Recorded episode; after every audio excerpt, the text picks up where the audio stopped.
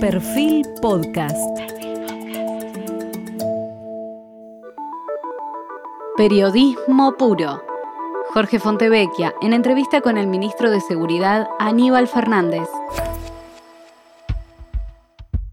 Hoy estamos con quien se autodefine como un batallador mediático del peronismo, o sea, el ministro de Seguridad Aníbal Fernández, y que su capacidad de polemista y su condición de hombre político lo transformó probablemente en uno de los funcionarios más controversiales de, la Argentina, en una época en la que eh, la lucha por la atención es importante, no es algo menor. Él en Twitter se define también como peronista, abogado, contador, ricotero, hincha de Quilmes, ministro de Seguridad de la Nación eh, y presidente de la Asociación de Hockey sobre el Césped Incondicional de Alberto y de Cristina. Otra de sus presentaciones en su página web dice, nacido en Quilmes, provincia de Buenos Aires, de madre portera y de padre mecánico, Aníbal Domingo Fernández, milita en el peronismo de los 14 años. A los 15 se fue de gira con Box Day y a los 44, en pleno estallido del 2001, se recibió como abogado. Vale aclarar que antes se había recibido como contador en las mismas dos ocasiones por la Universidad de Loma de Zamora. Eh, Fernández ocupó muchos puestos relevantes en el país, probablemente como pocos fue ministro de la producción de Eduardo Dual. Debía hacer simplemente los cargos nacionales, porque obviamente los tuvo en la provincia de Buenos Aires. Repito, ministro de la producción del gobierno de Dualde en el año 2002 al 2003, heredando ese puesto del también controversial y conocido José Ignacio de Mendiguren. En el gobierno de Néstor Kirchner fue ministro de Interior. Cuando asumió Cristina Kirchner fue ministro de Justicia y luego senador nacional en el año 2011.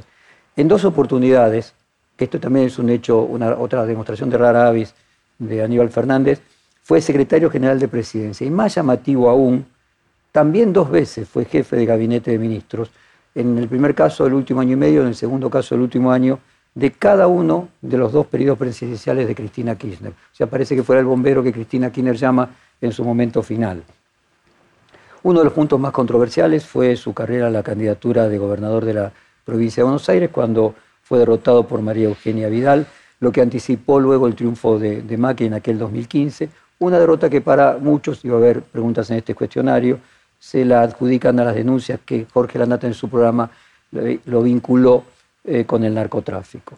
Cuando asumió nuevamente el Frente de Todos, es el regreso del peronismo y del kirchnerismo del año 2019, fue nombrado interventor en yacimientos carboníferos fiscales, perdón, de Río Turbio, y en su momento se dijo que era un cargo menor, un cargo menor que estaba a, la espera y en reserva para un recambio de gabinete, cosa que sucedió recientemente y lo, y lo confirma. Bueno, buenas noches Aníbal, muchas gracias por estar aquí.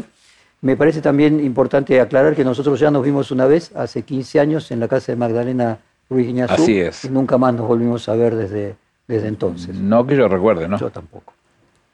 Quiero em, empezar con un tema de actualidad que tiene que ver con la, con la impunidad y le propongo, eh, digamos, algo un poco abstracto, pero que puede ser figurativo. Imagine que a usted en algún momento le cuentan que Mauricio Macri tiene un emprendimiento en el interior de la Argentina con sus hermanos y que para desarrollarlo contó con dinero prestado de Nicolás Caputo. También que parte de la evolución de ese dinero se produjo a través de una sesión de noches en el emprendimiento que serían utilizadas por empleados de Caputo en una obra miles de kilómetros.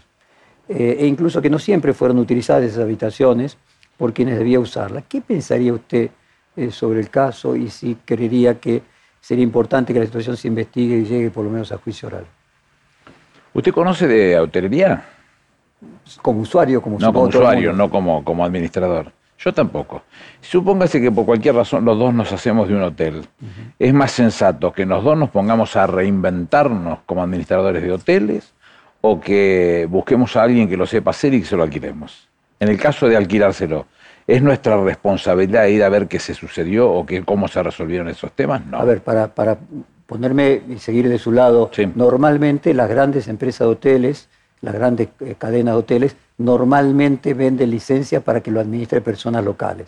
Hasta ahí es correcto, pero creo que acá estamos hablando de otra este caso, La discusión, la discusión sigue siendo otra porque lo que se plantea en este caso, primero es como que si no se pudiera alquilar, la segunda es como si se alquiló, no se utilizó, y si no se utilizó no es responsabilidad en todo caso. bueno, pero usted es un hombre inteligente. Pero miremos un poquito más profundo porque la discusión no es esa la que estábamos viendo en estos momentos. La discusión es que en algún momento se quiere imponer como que hay un lavado de dinero que no existió, porque no puede un dinero blanco transformarse en dinero negro. Es imposible. No hay formas técnicas para poder resolverlo. Usted lo que se refiere es que el juicio en particular era exclusivamente sobre vía lavado, que si hay corrupción es en otros tribunales que se está llevando adelante. Que sigan, las, yo nunca dije que las causas no tuvieran que avanzar como Bueno. corresponden. Lo que digo en este caso específicamente es que el análisis de las causas eh, resulta absolutamente antojadizo, plagado de nulidades que nunca la Corte resolvió. Nunca.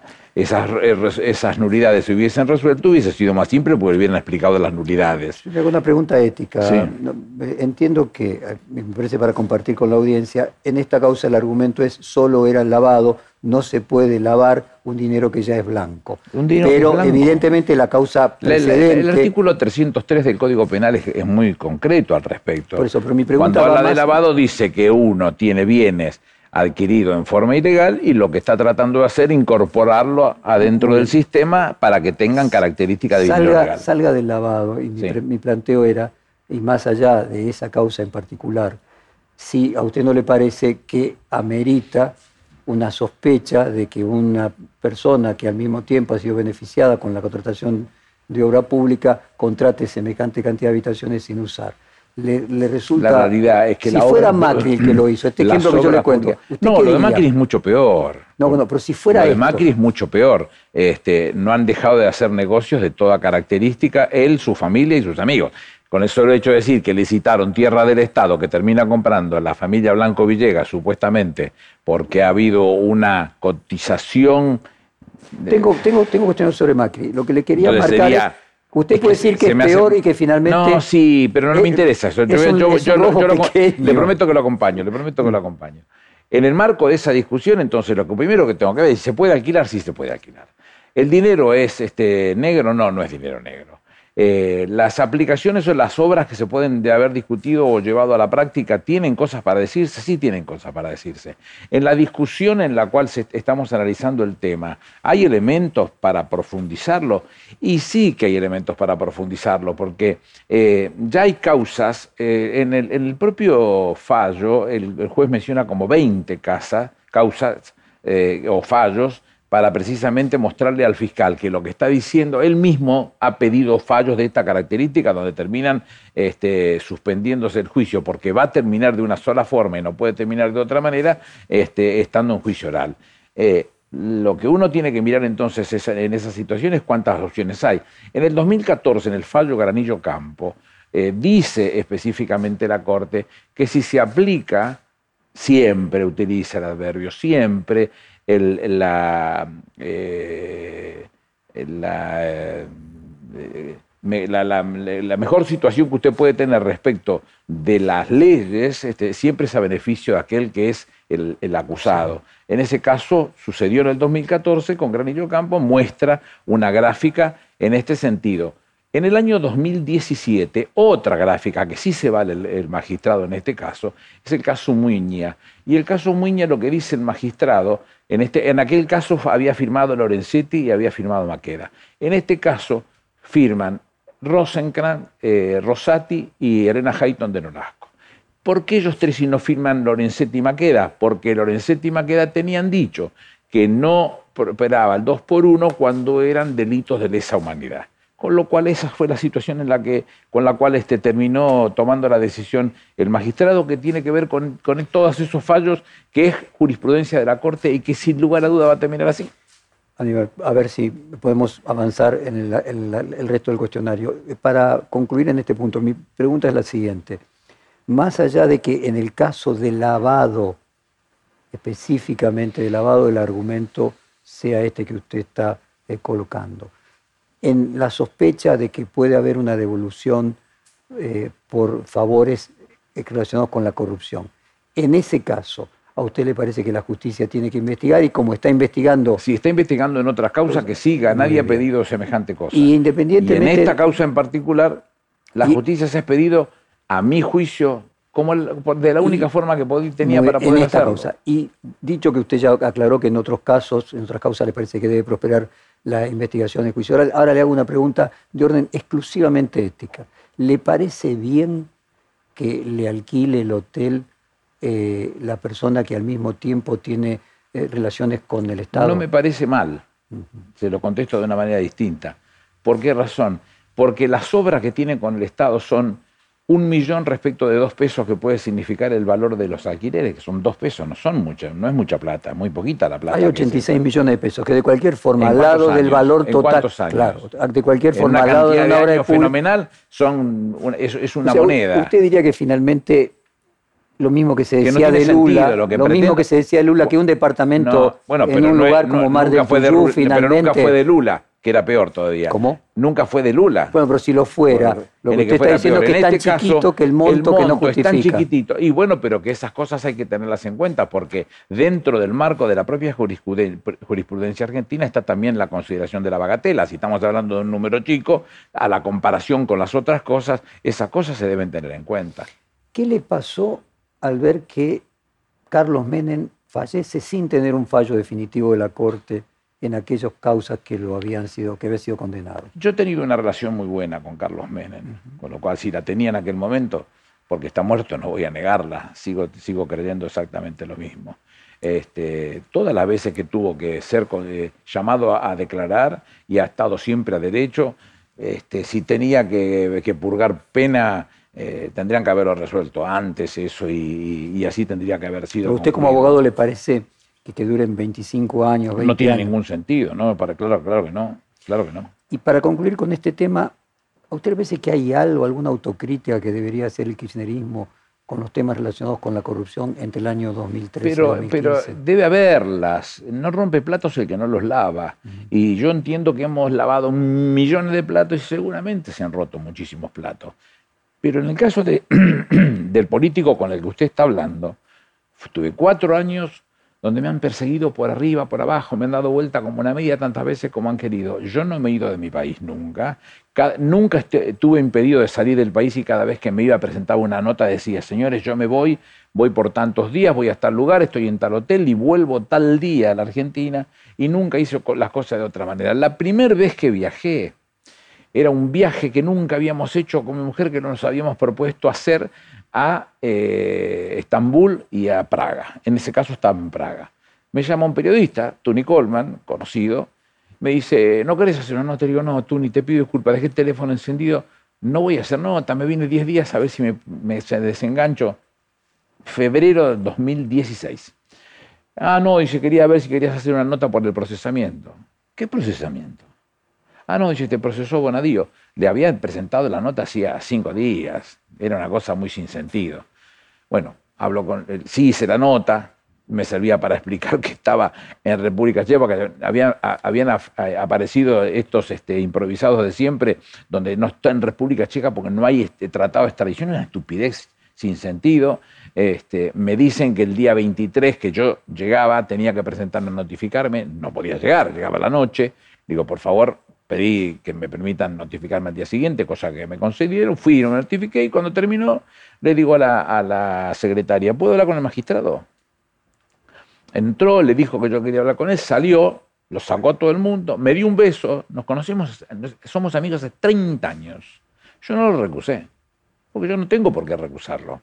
Y si él cree que no tiene que jugarme, que se excuse, lo haga él, yo no, no y él no lo hizo tampoco.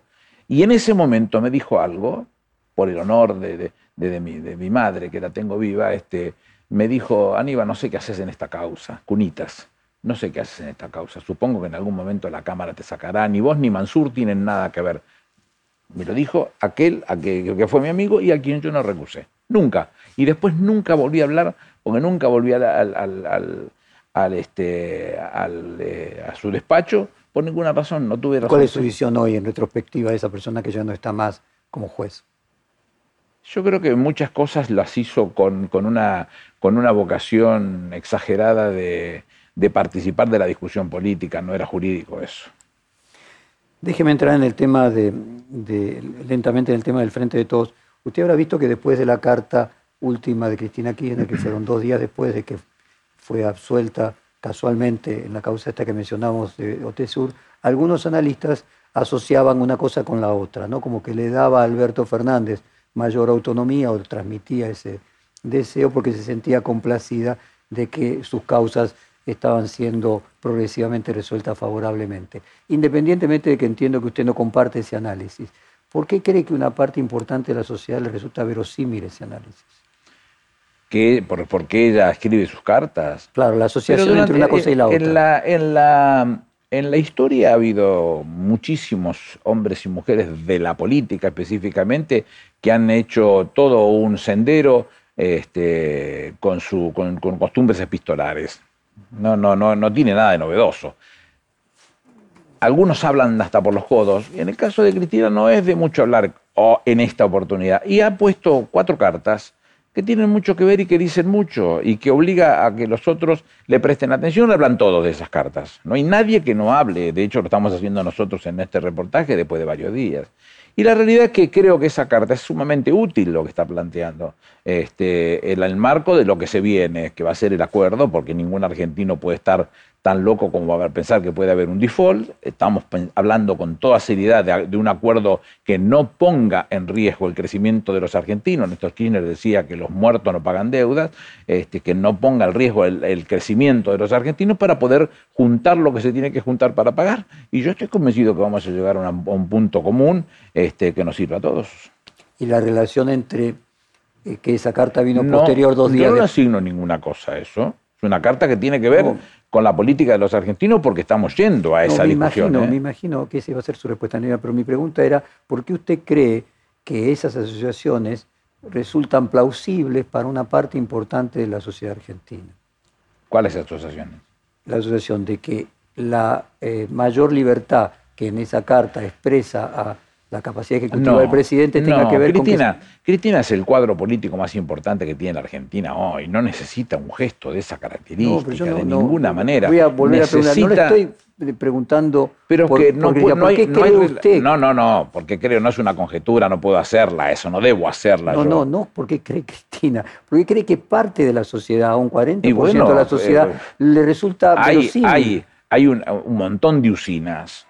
Les hago honor a ustedes porque cuando tienen que decir blanco dicen blanco, cuando tienen que decir negro dicen negro. Pero hay un montón de usinas que son batidoras del parche permanente contra Cristina.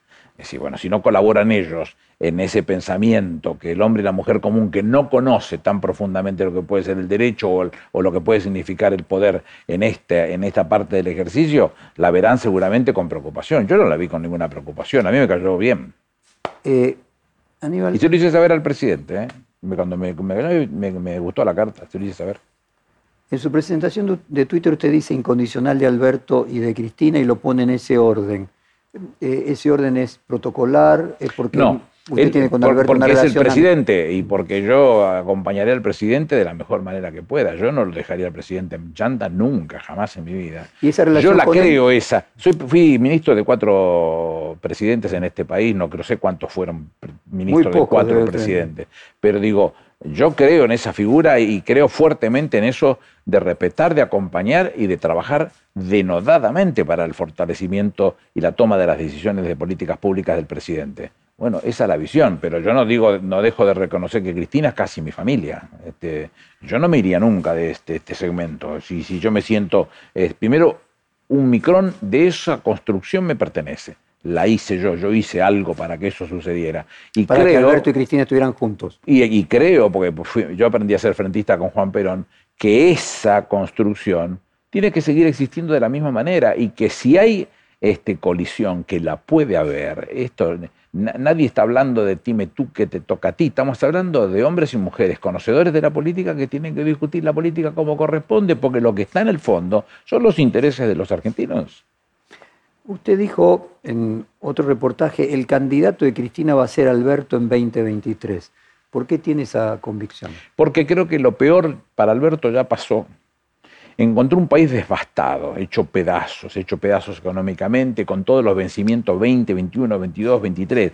Tuvo que resolver el tema de los acreedores privados, después tuvo que arreglar el tema del, Club de París, que viene desde 1957, cuando la revolución fusiladora este, toma un préstamo de 700 millones de dólares sobre pretexto de pagarlos con lo que generara y seguimos dando vuelta en este momento. Este, y, la misma tarea que se tiene que dar ahora con el tema del, del, Fondo Monetario Internacional. Todo esto termina siendo un paquete que hay que resolverlo y que hay que resolverlo con visión de país, porque... Usted dijo textualmente, la máquina arranca y hasta que se calienta hace una diferencia en tiempos de resultados positivos. Totalmente. Que cayeron antes de la elección y el presidente usufructuó al menos un pedacito de todo eso. Porque el presidente tuvo una ventaja que otros presidentes fundamentalmente en Europa no tienen.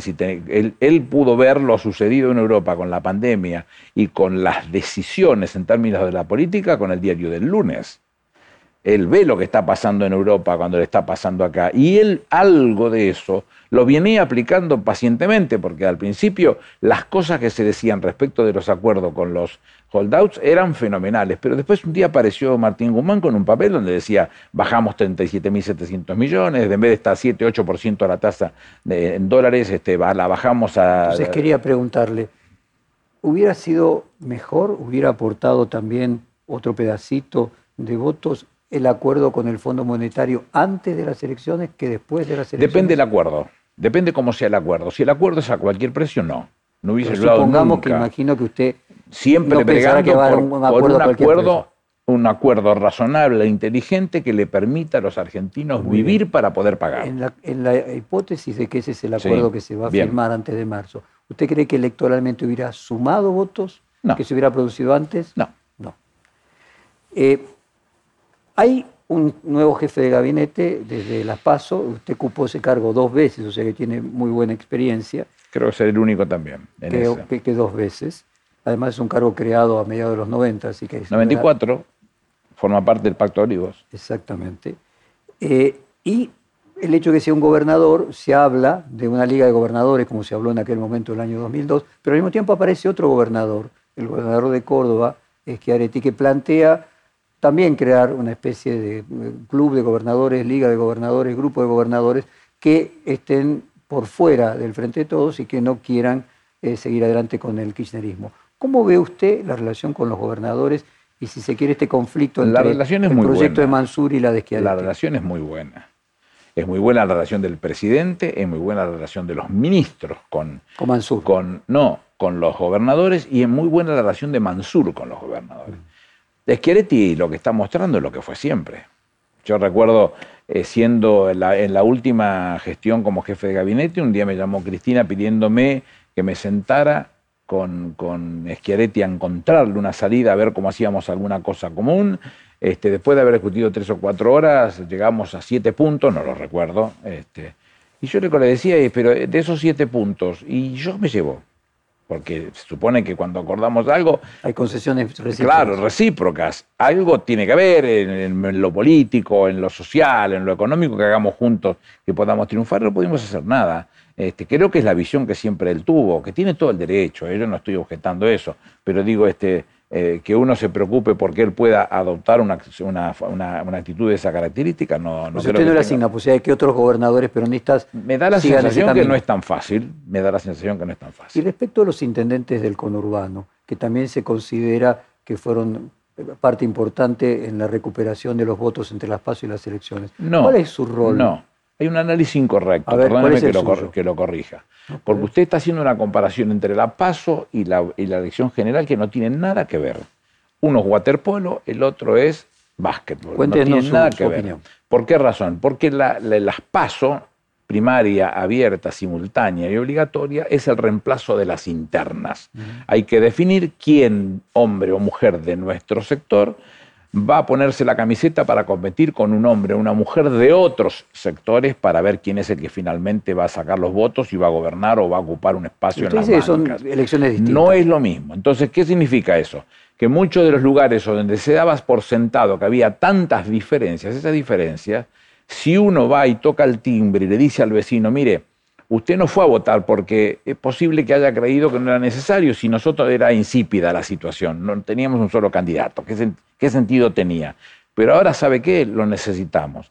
El vecino puede reaccionar de dos maneras. Una, decirle, mire, usted nunca vino. ¿Qué viene a tocarme el timbre de mi casa para que yo vaya y lo acompañe? No voy a hacer nada de eso porque me parece que es una estafa, es una forma. La otra es que le diga, déjamelo pensar y, y después fueron y pusieron el voto.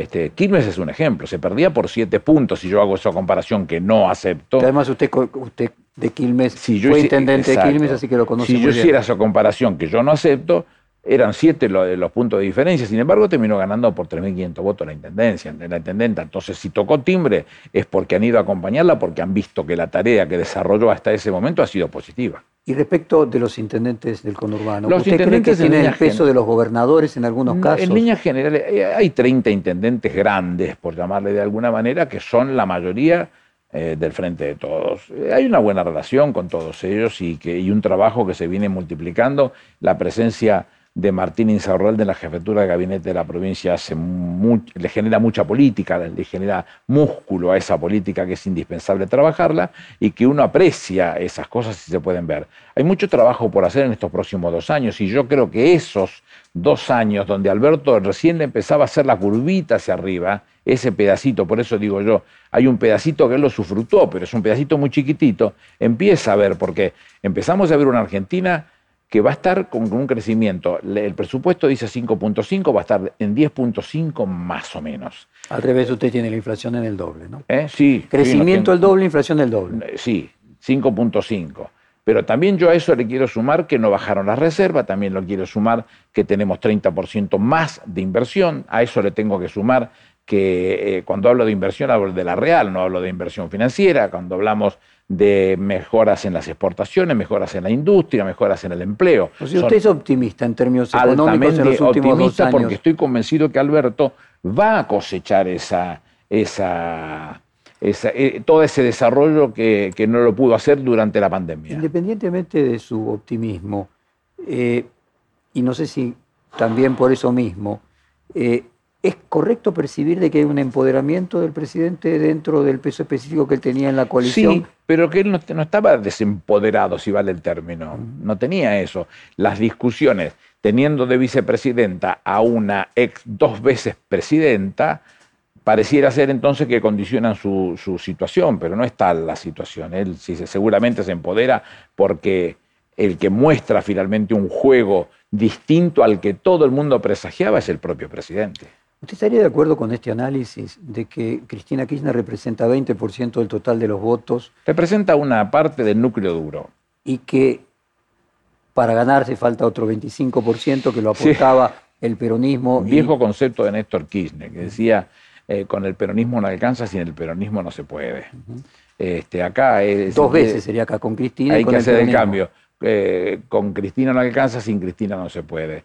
Este, es un, todo un trabajo que se tiene que generar y que va a estar acompañado de esa tarea que yo le estoy comentando. Y que la pérdida de votos entre 2019 y 2021 está más atribuida a que el Frente de Todos en la percepción de muchos votantes se cristinizó.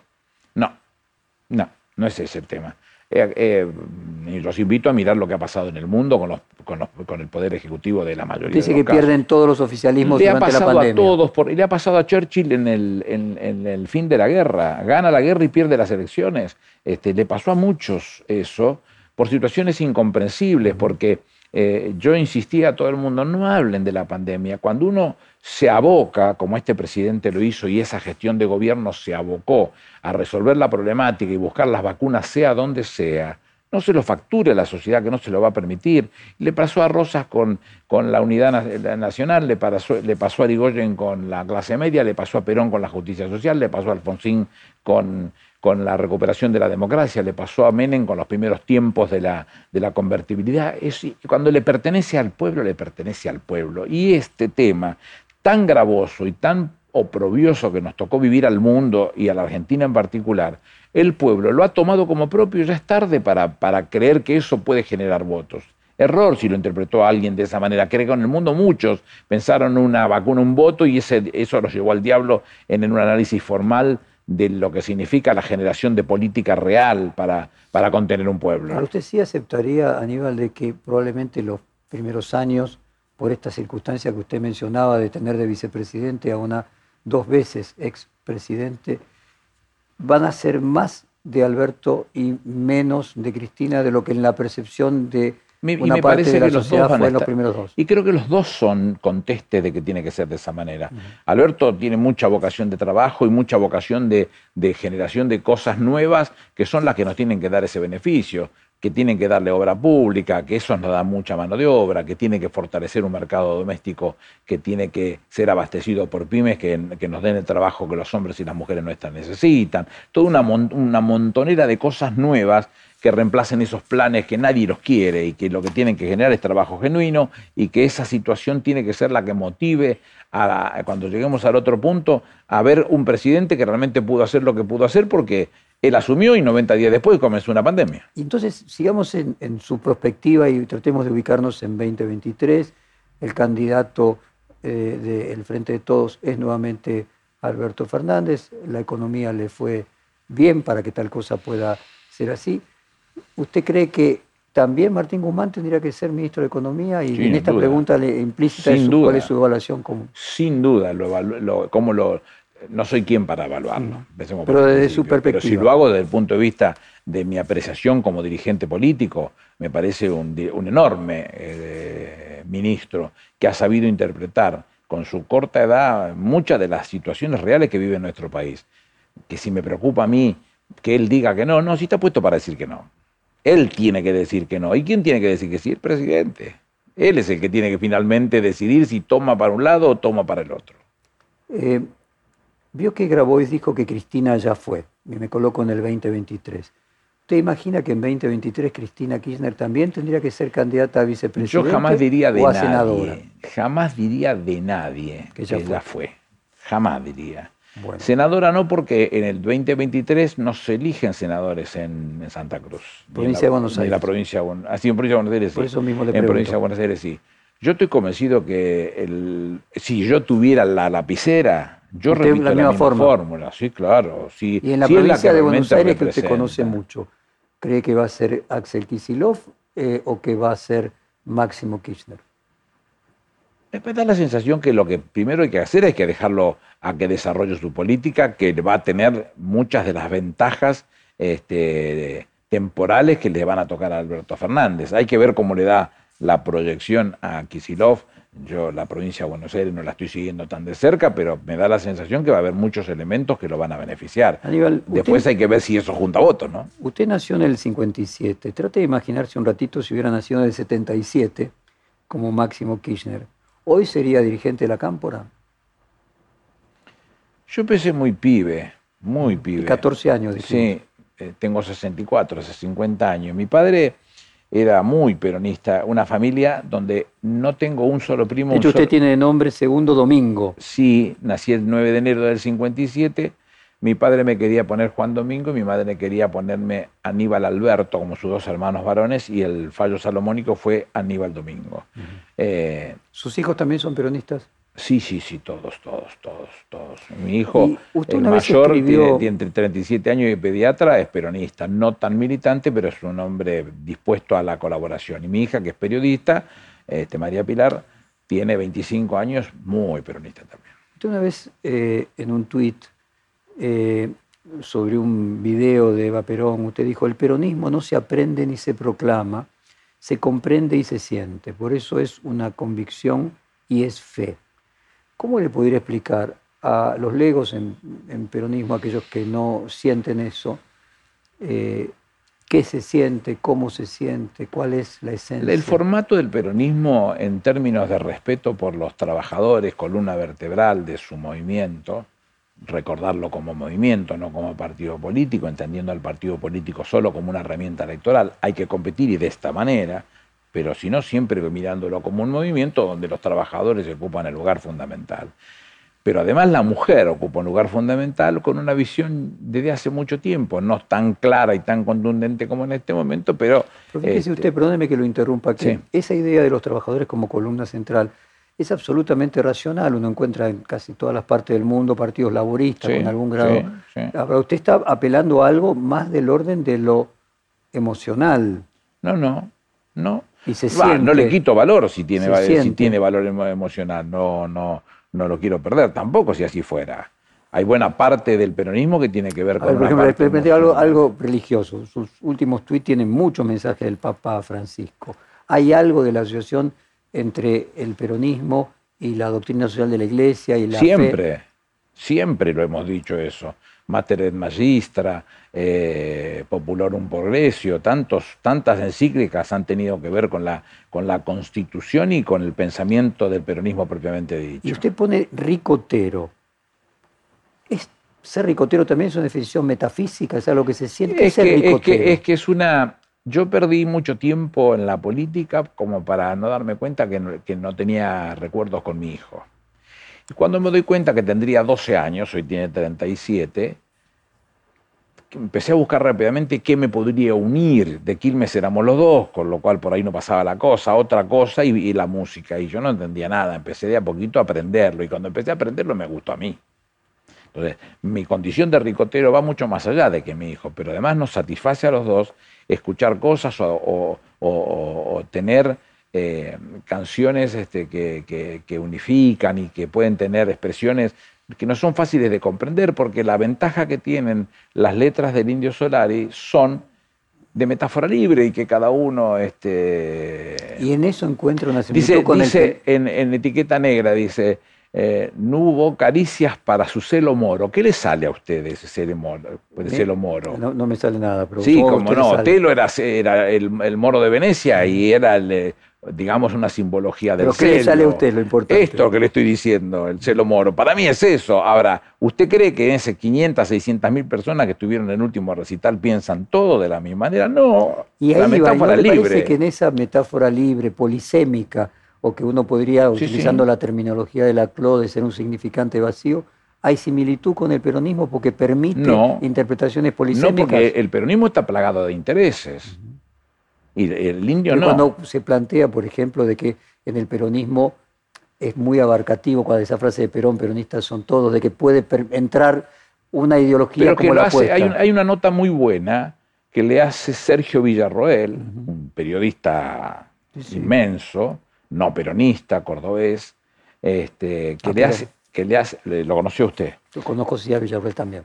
Este, la nota se la hace a Perón él y Perón le hace la gráfica respecto de lo que representa. Y cuando él habla de, un abanico muy amplio, que por esa razón la izquierda no tiene tanta presencia en este país, alguien se, ¿a dónde se va, fuga eso? Se fuga a alguien que está teniendo muchas razones de ser en sus posiciones políticas que eh, discuten o rebaten banderas de otros. Y esa situación es imposible no, no verlo. Déjeme entrar en el tema de seguridad. Eh, desde que usted es ministro de Seguridad, ¿tuvo conversaciones en algún momento con Cristina Kirchner Sí, sí, yo suelo hablar siempre con Cristina, sí. y con Máximo Kirchner y con Sergio Massa? Sí, con, lo- con los dos me cruzo, me cruzo, no, no es que esté yendo ni que me estén viniendo, viniendo a verme, o, o nos hablamos por teléfono por una determinada razón, pero sigo en contacto con todos, claro. ¿Qué le pasó cuando vio esas bombas Molotov en la puerta de Clarín y no sé si le generó alguna reminiscencia de las Yo, que tuvo puse, perfil en el yo 92 puse y 95? rápidamente una, una- un repudio sobre ese tema y nosotros dimos con uno de los responsables en 48 horas. En nuestra visión, yo no soy policía, no juego al policía, pero soy sí el que toma las decisiones suprapoliciales y entonces como mis decisiones son las que se llevan a la práctica y las ejecutan los profesionales que son muchos y muy buenos, este, algunas cosas se pueden discutir y yo veía que había un radio en donde se estaban tomando las cámaras para ver exactamente quién habían actuado, pero en todo el radio ese seguían estando con capuchas. Y de- después que se empleó el radio, en algún momento se ve cuando se pierde la capucha. Y cuando se pierde la capucha, se ven las caras. Y bueno, ahí teniendo una de las caras, este, con, con- con- con la- con la, eh, tecnología high-tech del día de hoy, esas cosas se pueden apreciar y se pueden encontrar, y de hecho así se encuentra eso. Se hace todo un trabajo de peinado y se llega al lugar específicamente donde este señor mora. Bueno, estas cosas fueron las que se resolvieron. A mi gusto, yo hubiera esperado un poco más para practicar las detenciones, pero el magistrado es el que toma la decisión. Yo hubiera esperado un poco más porque lo que en la jerga policial se dice caminar, eh, los investigadores caminando hubiesen encontrado... Más relaciones entre esa persona y el resto. Claro. Ahora, el hecho de que se tome a Clarín eh, para ese atentado, ¿qué le, qué le indica a usted? ¿Le genera Nada, alguna me parece un preocupación? espanto, ninguno. Me parece un espanto. No, pero no le genera una preocupación Sí, claro. Y de bueno, que pero pueda ser fíjese una cómo escalada. Cómo se, no, No. no, no, de ninguna manera. No, aparece este personaje Este, bueno, cuénteme cuál es su evaluación de sus predecesores, de Sabrina Frederick, de no, Patricia no, Bullrich. No, yo no hago eso. En el caso de Burri tengo una visión muy fea porque la hice durante su gestión. Este, no, no, no, no es alguien que conozca la función y han dejado eh, las cosas sueltas de la peor manera. Con mi compañera ya está, yo no, mirar para atrás no tiene mucho sentido, pero sí le puedo decir qué es lo que pienso yo. Y yo tomo un ministerio, algunos amigos me dicen, yo justo agarras el ministerio con estos líos. Y si yo lo agarro por los líos, yo quiero agarrarlo por los líos, hay que corregirlos esos. Y como, como conozco de estos cinco años, manejé las fuerzas federales este, con una práctica muy particular y con un funcionamiento muy particular, hoy me, reconozco con habilidad para poder correr, trabajar sobre ese punto y de hecho este, estamos en Río Negro, estuvimos en Pino Achado, este, detuvimos a los, a los chilenos que pasaban con municiones, estamos en el conurbano, estamos en Rosario, estamos en Salta, estamos en Misiones, un desarrollo, 40 días hace que estamos. Y Aníbal, eh, desde un punto de vista político, comunicacional, ¿no es un problema para el Frente de Todo? las públicas divergencias del ministro de Seguridad bonaerense Berni con el presidente? Pero eso es un problema de Berni. El presidente no pierde medio segundo de su vida. Y si Berni no está de acuerdo con el presidente y él dice cosas inconvenientes que para mí lo son y yo se lo he dicho a él, es su historia. En todo caso, yo no me voy a detener un solo segundo a ver cómo hacemos para que Bernie deje de opinar de tal o cual manera. La realidad es que la Argentina tiene un montón de cosas por cambiar, esas cosas están siendo ejecutadas por el presidente, no hay nadie que lo incentive a Sergio para hacer esas cosas y me parece que no es bueno. Si él no se da cuenta, bueno, en algún momento lo va a tener que hacer. Usted se presenta como batallador mediático. ¿Cómo define ese no, rol? No, no es un término que yo utilice, batallador. Alguien puede haberlo puesto, pero puesto per se, no porque yo lo haya No lo colocó usted en... No, no, no, no, no, no utilizo este término. ¿Y usted cree que sale airoso de esas batallas? Cuando yo eh, fui joven, eh, insisto, tenía 14, 15 años, eh, en aquel momento la situación del país era una situación muy complicada y los pibes, 73, 74, 75, empezaban a, relacionarse con armas. Y yo mm, también me relacioné con armas en algún momento y soy un tirador fenomenal, pero sin embargo es un tema que no me llamó la atención nunca. Siempre creí que yo tenía, sí, facultades para poder ser un cuadro político que pudiera defender las ideas del peronismo. Y yo creo que eso lo conquisté. Así alguno puede no gustarle, y bueno, si no le gusta, ¿qué? A ver si me bien, que, que las palabras serían la forma que usted tiene de llevar adelante las batallas, no las armas.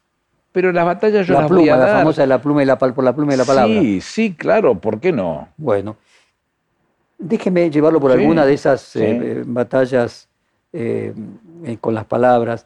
Sobre la foto del cumpleaños de Fabiola Yáñez, usted dijo que, eh, una recordada frase, la señora hizo una comida que a lo mejor puede ser criticable. ¿Qué va a hacer el marido? Como en la Edad Media, 1200 años atrás, llegar y cagarla a palos porque cometió un error de esas características. No existe más esos señores. Hoy se arrepiente de haber dicho eso. No.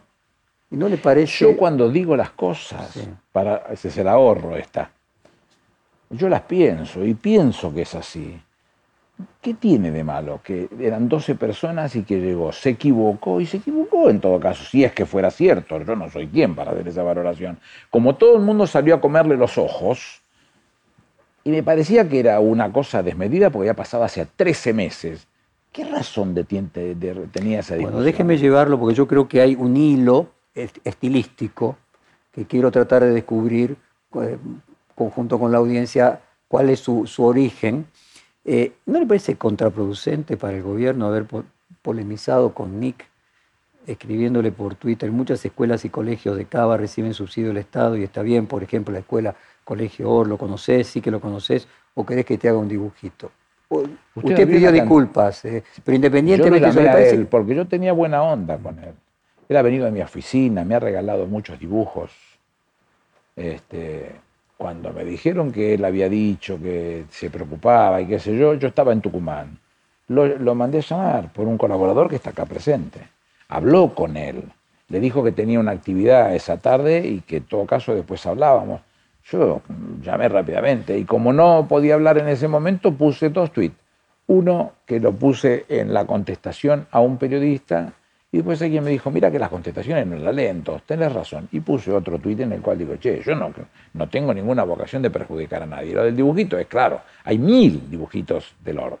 Este, que, eh, escuela de la que tengo el mayor de los respetos, porque tengo hijos de amigos hoy en la escuela, tengo amigos que se han recibido en esa escuela y tengo profesores que están trabajando pero en esa asumamos, escuela. eh, no, no asu- tiene, pero, no, pero no. asumamos que usted no quiso producir lo que le critican que produjo. Y si pero se mi pregunta es, produjo, porque pude haberme equivocado, eh, ¿qué otra cosa puedo hacer que pedir disculpas? no, mi pregunta es si no le parece que fue contraproducente para el gobierno.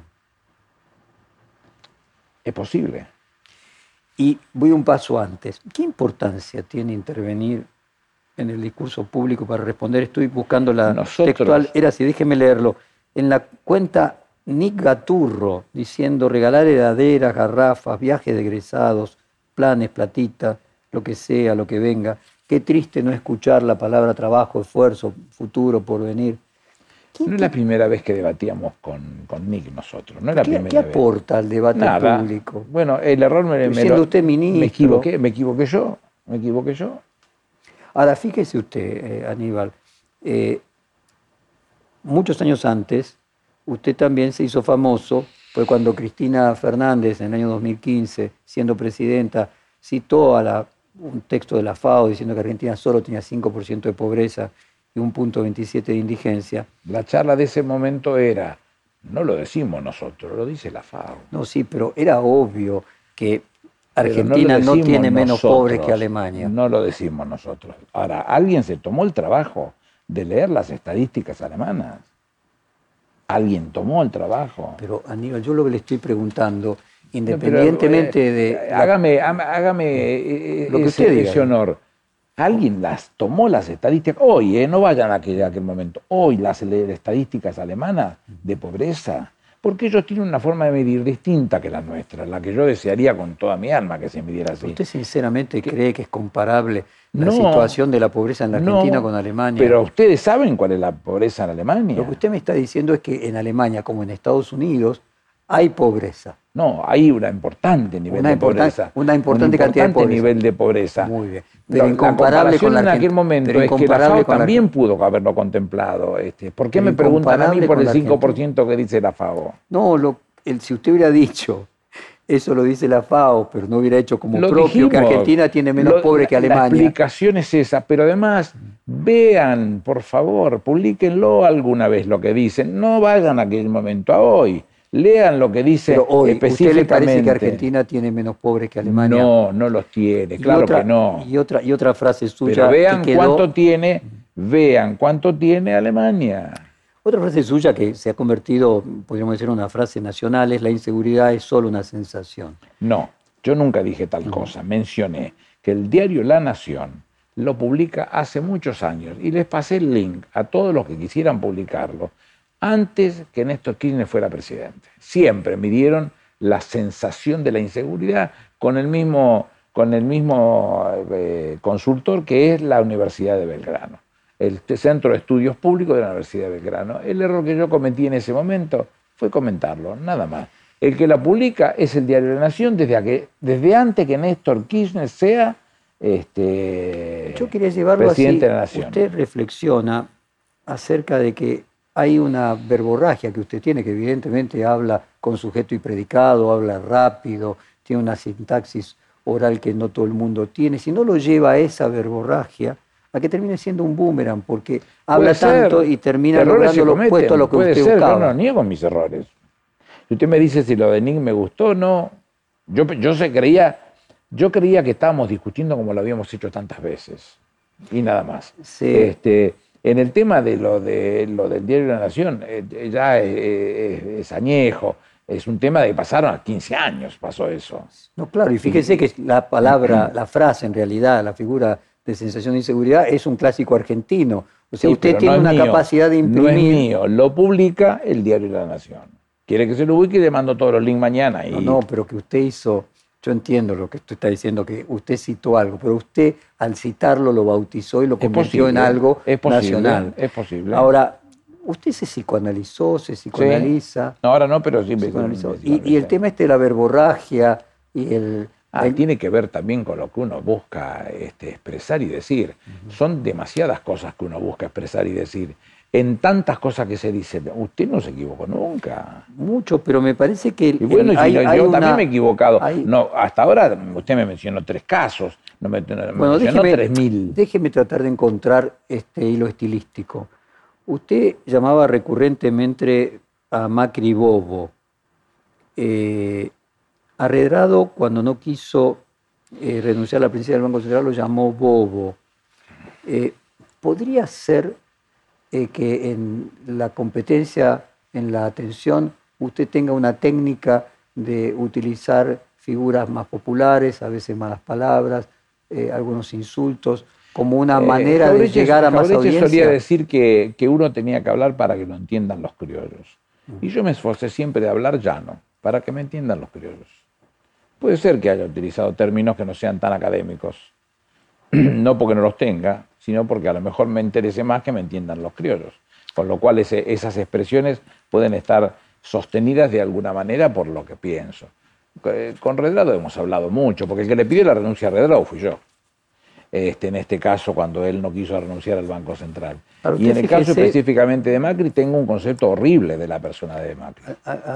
Aníbal, supongo que es en terapia pudo haberle aparecido una clásica pregunta de los psicoanalistas cuando el analizado le cuenta problemas y el analista le pregunta, ¿y qué tiene que ver usted con lo que le pasa?